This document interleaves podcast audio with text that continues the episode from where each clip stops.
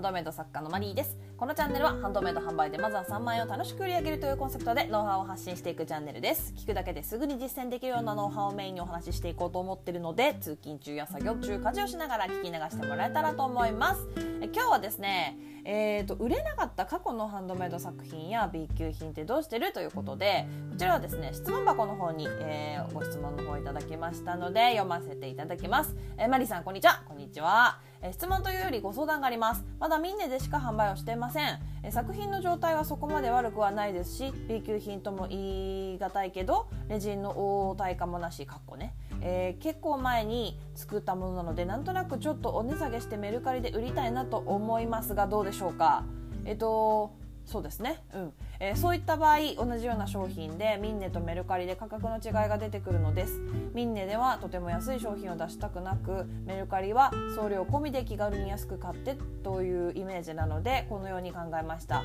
売れ残りやセールを明記した方がよろしいでしょうか。ご意見をよろしくお願いいたします。ということでご質問ありがとうございます。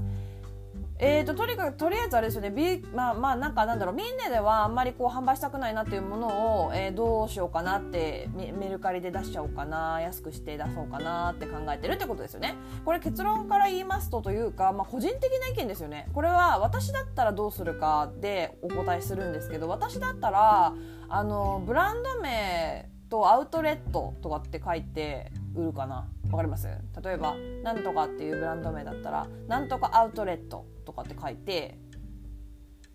であの説明文とかにもあのミンネで、えっと、活動している何々というブランドです。こちらではアウトレット品をあの販売していますみたいな感じにしちゃう。そしたらなんかミンネの方にも誘導できる可能性が出てくるくない？と思って。それでいいんじゃないかな。私だった真っ先に私だったらそうするかなと思いましたね。うん。やっぱり処分しちゃうのはもったいないですしね。私は過去の作品過去ね一回あのハンドメイド始めたばっかりの時に出した、まあ、20件ぐらいの作品、まあ、全部鳴かず飛ばず全然もう本当にかすりもしないという感じでこれダメだなってね感じたので全部売るのをやめちゃいましたね私は。うん。売らなかった。もう捨て捨てた。捨て捨ててはないかな。ああるのかなどっかに。どっ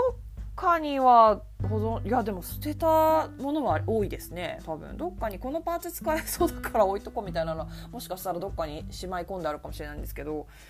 うん、なのでこれは本当にあくまでも想像。私がこの質問者様の立場だったらどうしようかなって思った時にはそうだな、うん、あ何とかかんブランド名なんとかかんとかアウトレット店みたいな感じにしちゃう？それでいいんじゃないかな。あとだから、うん、価格はまあそれで違いを出してもいいですよね。だってアウトレットって言ってるし。まあ、確かにね、あのー、ミンネでちょっと価格をガーッと下げてしまうのは抵抗があるっていうのは分かるしまあしない方がいいですよね。だったら売らない方がマシっていう感じなので。うん。だからそうだな。うんミンネの方見に来た人がね後でメルカリでそのね安く売ってるのを見つけてこっちでよかったなって思われちゃう可能性がゼロではないけど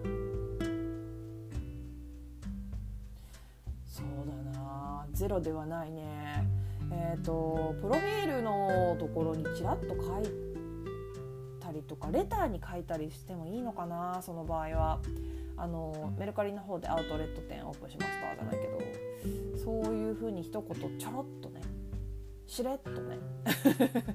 書いておくっていうのもありかもしれないかな。うん。だうんあのなんだろうかな。悪いことではないですよ全然。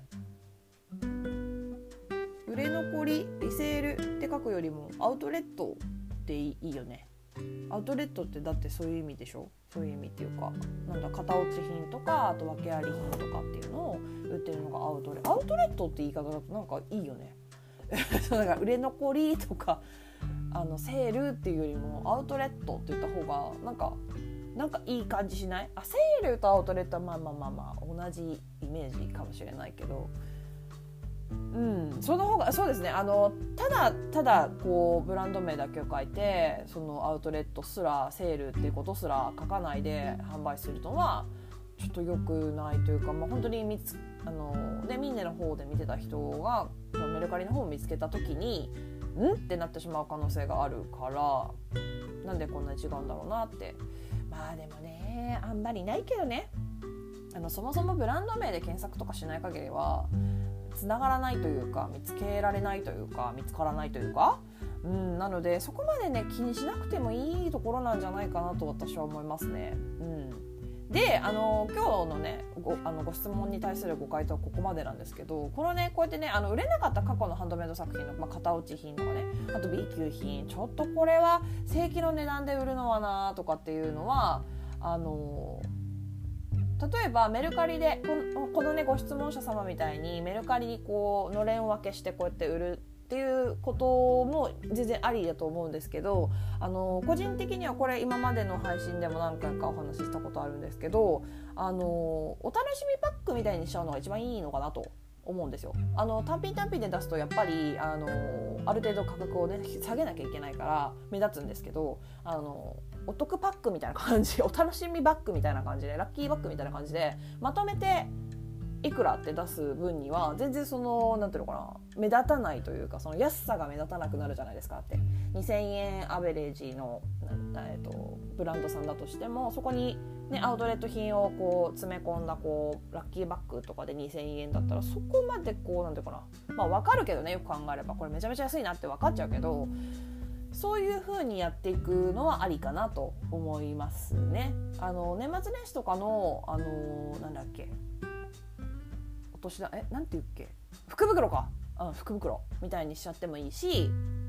なんかまあ勝手にね自分で、えーと、1周年記念お楽しみバッグアウトレットセールみたいな感じであの一気に出しちゃうっていうのもありだと思いますしっていう感じですね。やっぱそうあのー、質問者様が言ってる通りやっぱり一点一点をこう値下げしてセールとかあの言って出しちゃうとあんまりこうやっぱり周り新作の方にも影響が出るというかあ別に悪くないんですけどね全然よ悪いことではないんですけどあのやっぱりこうまだこう何て言うかな実績がそこまでないよリピーターさんもそんなにいないよっていう状態であればあんまりやんない方がいいんじゃないかなっていうのは思うんですよ。あのセールってねそう私はやらないんですよセールは。うんなんかやっぱりハンドメイドだしそうなんかそこら辺のなんだろうほら、えーと、アクセサリーショップのセールとかやってるじゃないですか。アクセサリーショップとか雑貨屋さんとかでセールとかってやってますよね。なんかああいう感覚ではちょっとやりたくないなっていうのがこうあるんですよ。これ言語化するの難しいんだけどやっぱハンドメイドだからね。うん、あの唯一無二でやっぱ一つ一つ手作業で作ってるものなのでやっぱそこら辺にあるアクセサリーショップと同じようなことはあんまりしたくないかなっていうのはあるじゃないですか。そこはねなんかねそうあのハンドメイドブランドとしてのプライドって持ちすぎるとあの市場が分からなくなるので市場感覚がおかしくなるのでよろしくないとは思うんですけどそこに関してはそのプライドというかねそういうのは持ってやっていくのがいいと個人的には思ってるんですよ。うん、っていう感じですね。はい。ということで。はいそんな感じです。今まとめようかなと思ったけどもういいよね。まとめなくても大丈夫かな、まあ、とりあえず、うん、のれん分けというかねあのなんとかブランド名アウトレットショップみたいな感じでやっちゃうのがいいかなと個人的には思いました。はい。ということで今日はここまでになります、えー、どんなご質問にもお答えしてきますので Twitter の質問箱やスタンド FM のレターなどでお気軽にご質問を送ってもらえたらと思います。もしまた聞いてみたいなと思っていただけましたらフォローやいいね YouTube でしたらグッドボタンチャンネル登録をしてもらえると励みになります、えー、スタンド FM の方ではライブ配信をやっていたりとかあとはそのこういうところではね大きな声では言えないお話をするあの私のね月の売り上げのお話とかね。そういうところをお話しする月額1000円のメンバーシップ配信っていうのも行っております。週に1回ね。もしもっと突っ込んだ話が聞きたい裏話が聞きたいという場合はぜひ遊びに来ていただけたらなと思います。以上お聴きいただきありがとうございました。ではまた次回お会いしましょう。さようなら。